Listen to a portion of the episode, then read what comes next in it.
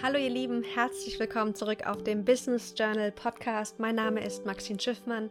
Ich bin Coach und Trainerin und begleite kreative, Selbstständige und Gründer bei ihrer persönlichen Entwicklung, um sich ein Business und Leben aufzubauen, was wirklich zur eigenen Persönlichkeit passt und sich mit mehr Freude und Leichtigkeit zu den eigenen Zielen zu führen. Heute habe ich ein paar coole Journal-Tipps für euch mitgebracht. Und zwar drei Journal-Hacks für Selbstständige. Wie du bestimmt weißt, ist Journaling eins meiner Lieblingstools für meine eigene persönliche Entwicklung.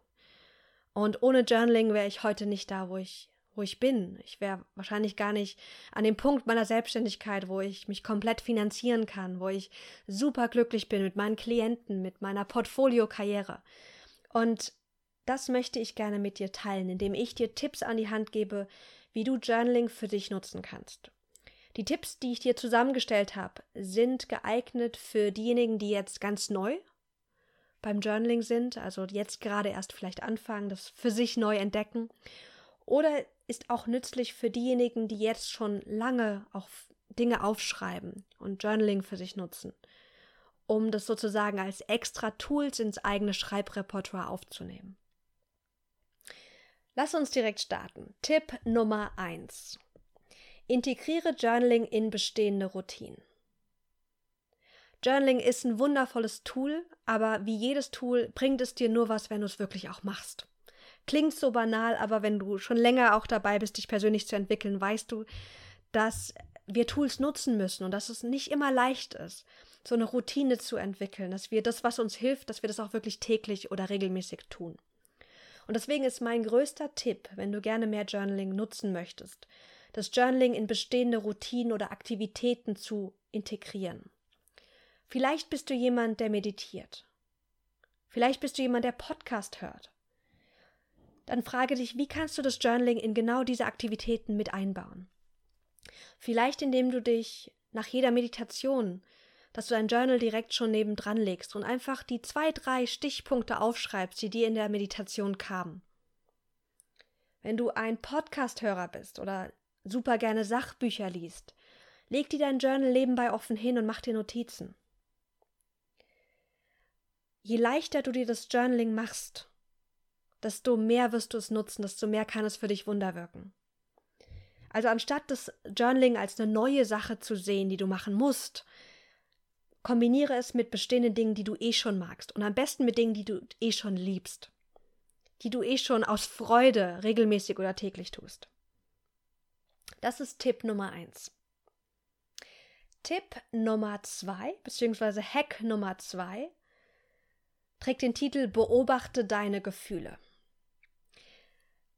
Ganz oft schreiben wir aus dem Verstand heraus. Wir schreiben auf, was unser Verstand denkt, was wir uns erzählen.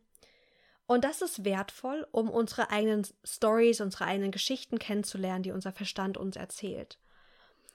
Aber es ist nur die halbe Miete sozusagen.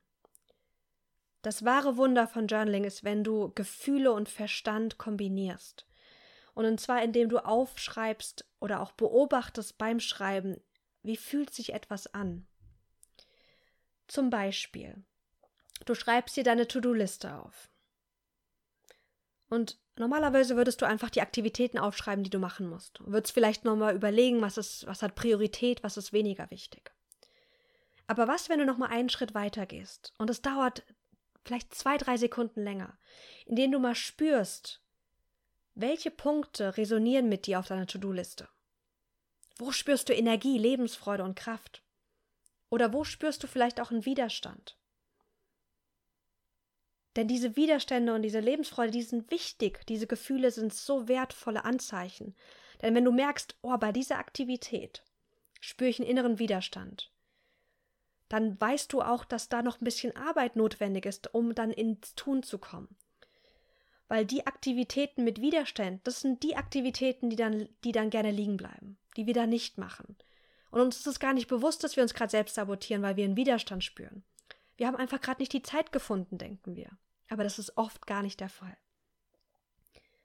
Auch die Dinge, die vielleicht auf deiner Liste stehen. Vielleicht hast du mal eine eine Wochenplanung gemacht oder ich habe äh, eine Corona-Bucketliste kreiert und habe mal reingefühlt, so, was möchte ich alles in dieser Zeit noch privat, aber auch beruflich machen. Und dann habe ich reingespürt, wo ist die meiste Lebensfreude.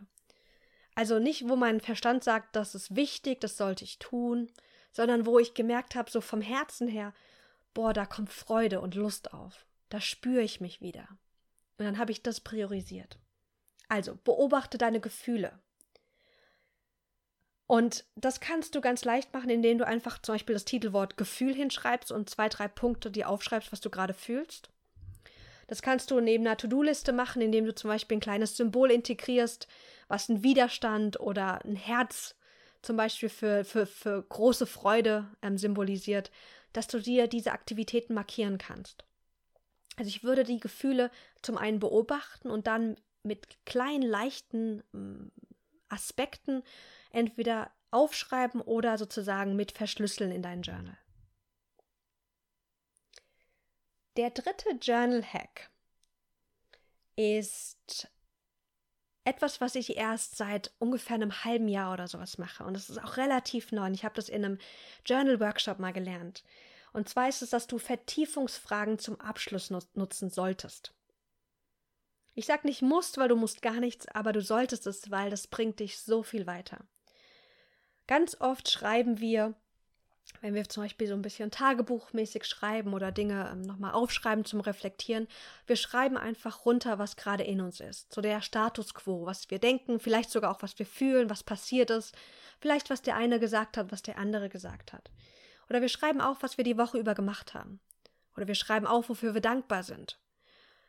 Und was ganz oft fehlt, ist so ein Abschlussfazit. Was ist das Fazit aus dem Geschriebenen? dass du das nochmal kurz und knackig für dich definierst. Wenn du zum Beispiel aufgeschrieben hast, ähm, eine Krise ist passiert und du hast es nochmal aufgeschrieben, um das zu verarbeiten. Ein Fazit könnte sein, okay, was ist jetzt das Gelernte aus dem Geschriebenen? Wenn du aufgeschrieben hast, was deine Vision ist für die Zukunft, wenn du eine Übung gemacht hast, vielleicht auch eine Journal-Übung hier auf, auf dem Podcast, dann könnte ein Fazit sein, was ist jetzt mein nächster Schritt? Was mache ich jetzt als, als nächstes? Was mache ich aus der Vision? Ein, eine Vertiefungsfrage zum Abschluss kann auch so eine Frage sein wie, ist das wirklich wahr? Wenn du zum Beispiel deine Gedanken aufgeschrieben hast, die du gerade hast. Wenn du dich in einer Situation befindest, dass du merkst, dein innerer Kritiker ist super laut und du schreibst es dir einfach mal auf und guckst dir die Geschichten an, die dein innerer Kritiker erzählt dann könnte eine, eine Vertiefungsfrage oder so eine Abschlussfrage sein, ist das wirklich wahr? Um dann auch wieder zu fragen, okay, was ist das Fazit jetzt aus dem Geschriebenen? Eine kleine Frage zum Abschluss ist so, so, so, so wertvoll, weil sie sozusagen nochmal das Ganze dann nutzbar macht.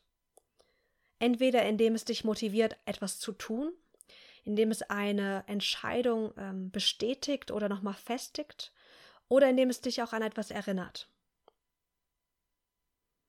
Und das sind drei Tipps, mit denen du deine Journal-Routine um nochmal zwei Nummern heben kannst, indem du sie noch effektiver und nützlicher für dich machst. Und auch heilsamer. Also für mich ist Journaling nicht nur ein Tool, um produktiver zu sein, um schneller an meine Ziele zu kommen, sondern auch um mich gut zu fühlen mit mir, um innere Konflikte zu bearbeiten, um für mich zu sorgen. Und vor allem da ist auch dieser, dieser Gefühlsaspekt so, so wertvoll. Ich fasse nochmal zusammen. Nummer eins: Integriere Journaling in bestehende Routinen. Frag dich, in welche Aktivitäten, die du eh jetzt schon machst, könntest du Journaling integrieren? Und mach es dir so leicht und freudvoll wie möglich. Journal Hack Nummer zwei: Beobachte deine Gefühle. Wenn du das nächste Mal was aufschreibst, frag dich, wie fühle ich mich gerade dabei? Spür ich Freude, spür ich einen Widerstand? Schreib dir das auf, nutzt es für dich. Und Journal Hack Nummer drei: Nutze Vertiefungsfragen zum Abschluss. Frag dich, was ist mein Fazit aus dem Geschriebenen? Und dann schreib dir das Fazit wirklich auf. Kurz und knackig. Das muss nicht lang sein. Das können auch drei Wörter, drei Wörter sein. Aber so ein Abschluss, um das Gelernte sozusagen zu verinnerlichen und den nächsten Schritt für dich zu, zu definieren. Welche dieser drei Hacks könntest du für dich jetzt als erstes nutzen? Spür jetzt mal wirklich rein, welche drei Hacks oder welche von diesen drei Hacks für dich jetzt gefühlt am wertvollsten ist. Und dann setz dir das Ziel oder die Intention, beim nächsten Journaling eins davon zu nutzen. Was hast du noch für Journal Hacks? Ich freue mich immer auch von dir zu hören. Wenn du gerne deine Beobachtungen mit mir teilen möchtest oder deine Erfahrungen mit Journaling, komm rüber auf Instagram. Du findest mich at maxine.schiffmann. Ich teile dort immer wieder Blitzreflexionen, andere Journal-Hacks und Tipps und teile auch ganz viel über meinen eigenen persönlichen Weg in meiner Selbstständigkeit. Ich freue mich riesig, von dir zu hören und wünsche dir einen ganz, ganz wundervollen Tag. Bis bald.